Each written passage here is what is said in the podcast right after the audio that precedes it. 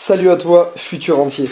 Parce que les vidéos c'est génial, mais pour rentabiliser ton temps, j'ai décidé de convertir toutes mes vidéos YouTube en podcast. En voiture, dans le métro ou en faisant du sport, mets tes écouteurs et apprends à investir efficacement. Futur entier, salut à toi, c'est un plaisir de te retrouver comme d'habitude dans cette toute nouvelle vidéo, encore une fois, à Bali. Alors comment être rentier immobilier? À crédit, c'est-à-dire en ayant encore des crédits, comment est-ce que tu peux arriver à vivre de tes loyers? Ça, c'est une question qu'on me pose très régulièrement. Et souvent, si tu poses la question à quelqu'un qui n'y connaît rien en investissement immobilier, qui a juste, on va dire, quelques bases, tu lui dis, voilà, je connais quelqu'un qui vit de ses revenus immobiliers alors qu'il a encore des crédits, il va pas le croire. Il va te dire, maintenant, une fois que tu as remboursé ton crédit, il te reste plus rien. Effectivement, dans 95% des cas, dans 95% des opérations immobilières qui sont faites en France en général, à l'étranger je ne sais pas, mais en tout cas en France, euh, effectivement c'est comme ça. Une fois que tu as remboursé ton crédit, il ne te reste plus suffisamment d'argent pour pouvoir en vivre. Donc il faut attendre de rembourser tes crédits afin de pouvoir en vivre. Sauf que si tu connais quelques petites astuces, quelques petites techniques très simples, tu verras que tu peux arriver à vivre très facilement de tes loyers et même si tu as encore des crédits. Donc pour pouvoir vivre de ces loyers en ayant encore des crédits, le but est très très simple. Trouver des opérations très rentables. Alors très rentable, qu'est-ce que ça veut dire? Ça veut dire trouver des opérations que tu auras achetées peu cher ou en tout cas des opérations qui te dégagent beaucoup de loyers par rapport au coût d'acquisition, c'est-à-dire le prix de ton appartement, les travaux que tu as pu faire dedans, bref, le total que ça a pu te coûter. Il faut trouver donc des opérations qui rapportent beaucoup de loyers par rapport à l'investissement que tu as mis. Donc jusque-là, je sais ce que tu vas me dire. Oui, Christopher, on sait qu'il faut trouver du rendement, mais c'est pas si simple à trouver. Je vais essayer de te donner quelques petites astuces dans cette vidéo. Mais le but, en fait, c'est qu'en trouvant des opérations qui sont très rentables, tu vas dégager ce qu'on appelle du cash flow. Alors je ne vais pas t'expliquer dans cette vidéo qu'est-ce que c'est le cash flow. Par contre, je t'invite à aller voir cette autre vidéo que j'ai tournée ici d'ailleurs, à Bali également, qui t'explique en détail comment euh, fonctionne et comment se calcule le cash flow. Alors ce que je vais faire dans cette vidéo, c'est que je vais essayer de te donner plusieurs exemples chiffrés qui seront très parlants et très concrets pour toi. En premier, une opération qui sera très moyenne, la moyenne de ce qui peut se faire en France par exemple. Une deuxième opération de quelqu'un qui n'a pas du tout maîtrisé sa fiscalité pour que tu vois euh, la différence des revenus et du cash flow qu'il peut y avoir.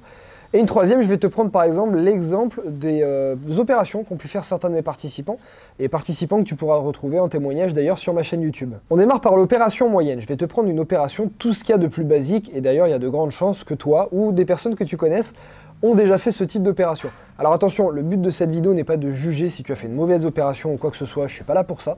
Moi je suis juste là pour te donner quelques conseils pour que tu puisses améliorer, optimiser tes investissements immobiliers si tu te rends compte au cours de cette vidéo que ce que tu as fait c'était pas l'idéal ou que c'était vraiment pas top, eh ben c'est pas grave, en tout cas tu as déjà fait quelque chose et c'est toujours mieux que ceux qui font rien. Exemple d'une opération très moyenne. Imaginons que tu achètes un studio dans une ville comme Nice, Bordeaux, Lyon, Lille par exemple. Paris c'est encore autre chose parce que les prix sont vraiment plus chers.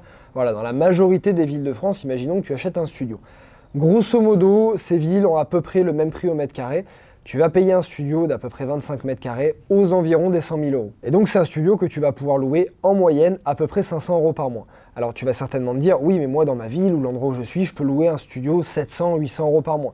Effectivement, mais si tu te situes dans une des villes que je t'ai dit, en moyenne en général, même si tu peux louer 800 euros un studio, c'est forcément que tu l'as acheté 150, 180 ou voire même 200 000 euros ce qui peut se passer à Paris. Hein. Je crois qu'à Paris, certains studios se louent 900, 1000 euros, voire 1200 euros par mois, alors que c'est des studios qui ont certainement dû être achetés 180, 200, voire 250 000 euros.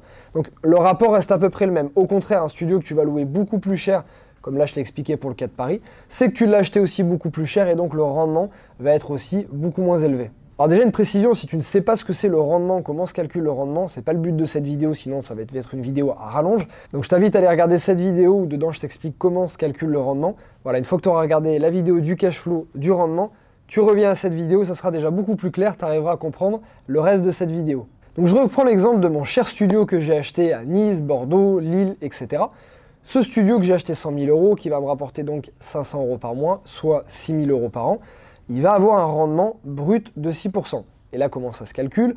Tu prends 100 000 euros, donc c'est le coût d'achat, on va dire que 100 000 euros, le studio, il t'a coûté 100 000 euros au global, les frais de notaire, les travaux, voilà, il t'a coûté au total 100 000 euros.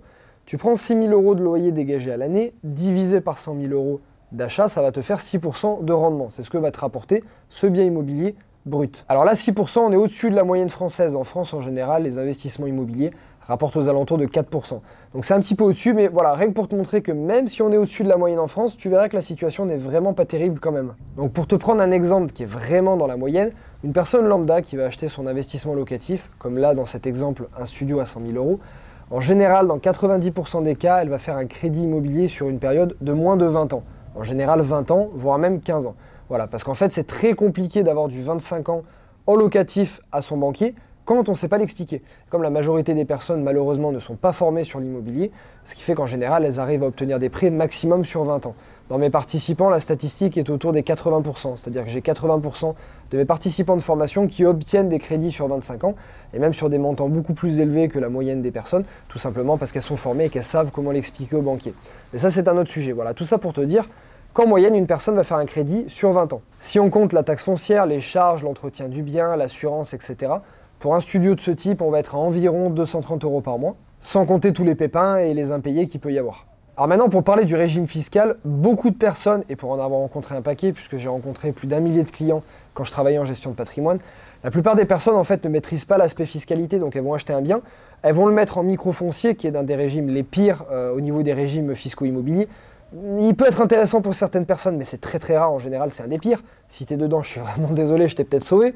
Mais voilà, en fait, ce régime fait que du coup, ils vont payer beaucoup d'impôts et euh, ils n'ont vraiment aucune maîtrise de, de l'imposition qu'ils vont avoir. Donc si on se dit que par exemple, notre personne qui a 30 euh, ans, vraiment la personne lambda qui achète son investissement locatif, imaginons qu'elle gagne 2000 euros par mois, ou c'est un couple qui gagne 4000 euros par mois, donc on va dire quelque chose qui se situe à peu près dans la moyenne, quelle imposition ça va donner sur ce bien immobilier. Donc au mieux, si jamais ce couple ou cette personne seule n'augmente pas ses revenus, c'est-à-dire qu'il reste à 2000 euros par mois ou 4000 à deux pendant toute leur vie, là à ce moment-là, il va payer 1450 euros par an d'impôts et prélèvements sociaux sur les 500 euros par mois de loyer qu'il va recevoir. S'il augmente ses revenus au fur et à mesure de sa carrière, ça va être pire parce que s'il augmente ses revenus il va changer de tranche fiscale, ce qu'on appelle de tranche marginale d'imposition, donc il va payer plus d'impôts. Et donc s'il paye plus d'impôts, eh bien forcément, les impôts sur ses loyers vont aussi augmenter. Donc là, dans notre cas, s'il ne bouge pas son salaire, on est à 1450 euros par an d'impôts, prélèvements sociaux, tout confondu. Si par exemple il commence à augmenter son salaire et changer de tranche marginale, à ce moment-là, il va plutôt payer 2200 euros par an d'impôts et prélèvements sociaux toujours sur le même bien. Donc tu vois que s'il commence à augmenter ses revenus et changer de tranche, euh, l'impôt sur les loyers va commencer à faire assez mal. Donc pour l'exemple, on va couper l'apport en deux. Entre les deux impositions, on va dire qu'il va payer en moyenne, sur la durée de vie du bien, 1800 euros par an d'imposition sur ce loyer. Ce qui fait donc 150 euros par mois d'impôt en plus. Donc si on récapitule, j'ai les chiffres juste ici, donc je vais te les lire. On reçoit un loyer de 500 euros par mois hors charge. À ça s'ajoute un crédit de 460 euros qu'il a à payer. 230 euros par mois de taxes, assurance, entretien du bien, etc. 150 euros par mois d'impôts, ce qui veut dire qu'on sort 790 euros par mois de frais, de crédit, etc. pour un loyer de 500 euros qu'on va recevoir. Et ça, c'est en dehors des pépins et des impayés qu'il peut y avoir. Donc en gros, notre bien immobilier qu'on vient d'acheter, ce fameux studio, va nous coûter en moyenne 290 euros par mois tous les mois pendant la durée de détention du bien, sans compter, comme je t'ai dit, les petits pépins. Donc il va peut-être nous coûter plutôt 350 à 400 euros par mois. Alors attention, ça ne veut pas dire que tu payes 350 euros par mois, que tu les perds euh, chaque mois. Non, ça veut simplement dire, c'est comme si tu faisais de l'épargne en fait, parce que le jour où ton crédit sera remboursé, dans 15 ans ou dans 20 ans, tu auras un bien immobilier qui aura certainement pris en valeur si euh, tu n'as pas fait une trop mauvaise affaire et que le marché a bien évolué. Euh, tu auras remboursé ton crédit, donc tu auras du patrimoine qui sera payé. Mais n'empêche qu'à l'instant T, tu ne reçois pas de cash flow, donc tu es loin d'être rentier. Au contraire, c'est toi qui sors de l'argent tous les mois de ta poche. Ça, ce que je viens de te présenter, c'est une opération tout ce qu'il y a de plus classique en France. Et encore, tu as vu qu'on est un petit peu au-dessus de la moyenne au niveau des rendements, puisque là, on est sur une opération à 6% de rendement. En France, on est plutôt à 4% de rendement. Donc imagine qu'il y a des gens qui font des opérations à 2% de rendement à Paris, et donc c'est des opérations qui leur coûtent 500, 700, voire même 1000 euros par mois. Et donc c'est très compliqué d'arriver à faire beaucoup d'argent avec des opérations comme ça. Donc ce que je vais faire maintenant pour éviter que cette vidéo soit trop longue, je vais te mettre juste ici plusieurs interviews de participants à moi qui ont fait plein d'opérations différentes. En général des opérations qui sont à plus de 10% de rendement, voire certains jusqu'à 15% de rendement. Je t'invite à les regarder et tu verras que c'est des opérations qui sont complètement différentes de ce que je viens de te présenter. Voilà, tu les verras juste ici. Tu as de tous les profils, des plus âgés, des plus jeunes, des très jeunes, des sorties d'études, des femmes, des hommes, bref, je t'invite à regarder ces vidéos et tu verras un petit peu la différence d'opération. Donc je t'invite également à visionner cette vidéo d'une opération dont je te parle. C'est un immeuble que j'ai acheté euh, il y a quelques temps avec 20 lots à l'intérieur où il y a un très très bon rendement puisque je dégage un peu plus de 2000 euros par mois net net de ce bien, donc après avoir payé le crédit, les impôts, etc. Sachant que j'ai fait un crédit total sur l'opération. Donc je t'invite à aller voir cette opération, ça va aussi te montrer euh, des très belles différences avec ce qu'on vient de voir. Donc voilà, le but de cette opération, si tu as été voir les autres interviews, c'était de te montrer si on fait une opération tout ce qu'il y a de plus classique, avec une imposition qui n'est pas maîtrisée, qu'est-ce que c'est -ce que la, la, conséquence au final, quel impact ça a à la fin? Et quand tu vois des opérations qui sont maîtrisées de gens qui sont formés et qui ont vraiment les connaissances, eh ben ça te permet de voir la distinction entre les deux opérations. Donc futur entier, j'espère que tu as apprécié cette vidéo, encore différente de d'habitude, mais pas mal de chiffres, là on est un peu plus sur du concret. Voilà, si tu as apprécié cette vidéo, comme d'habitude, je vais pas te le répéter, mets un like sur cette vidéo, moi j'apprécie, ça me fait plaisir, ça montre que cette vidéo t'a plu, donc moi ça me motive à t'en faire encore plein d'autres, te trouver de nouveaux lieux comme ici à Bali, et de nouvelles idées pour des vidéos de plus en plus sympas. Écris-moi également en commentaire ce que tu as pensé de cette vidéo, pose-moi tes questions dedans si tu veux, elles seront répertoriées pour le prochain FAQ, donc tu sais que chaque mois je fais des vidéos FAQ pour répondre à tes questions. Et n'oublie pas dans la description, tu as un lien, tu cliques dessus, tu recevras directement par mail une heure d'un séminaire qui te sera complètement offert où là je te parle beaucoup de crédit, de fiscalité immobilière, de stratégie aussi, tu verras c'est très sympa. Et à la suite de ça, tu recevras une série de vidéos qui va t'expliquer tout mon parcours, comment j'ai acheté plus d'une trentaine de biens immobiliers sur plusieurs continents différents en moins de 3 ans et en partant de rien. Euh, je te donne tous les chiffres de mes opérations, combien ça m'a rapporté, combien ça m'a coûté, toutes les erreurs pour que tu puisses éviter de les faire. Bref, tu as énormément de contenu dans ces vidéos. Donc je t'invite à cliquer dans la description juste ici. Futur entier, comme d'habitude, je vais te souhaiter des opérations. Ah, tu pensais pas que j'allais démarrer par ça En général, je te dis la patate, la motivation. Et eh ben là, je change. Je te souhaite des opérations très très rentables. Et comme d'habitude, la patate et la motivation. Je te souhaite une très très bonne semaine. On se voit mardi prochain et euh, ciao ciao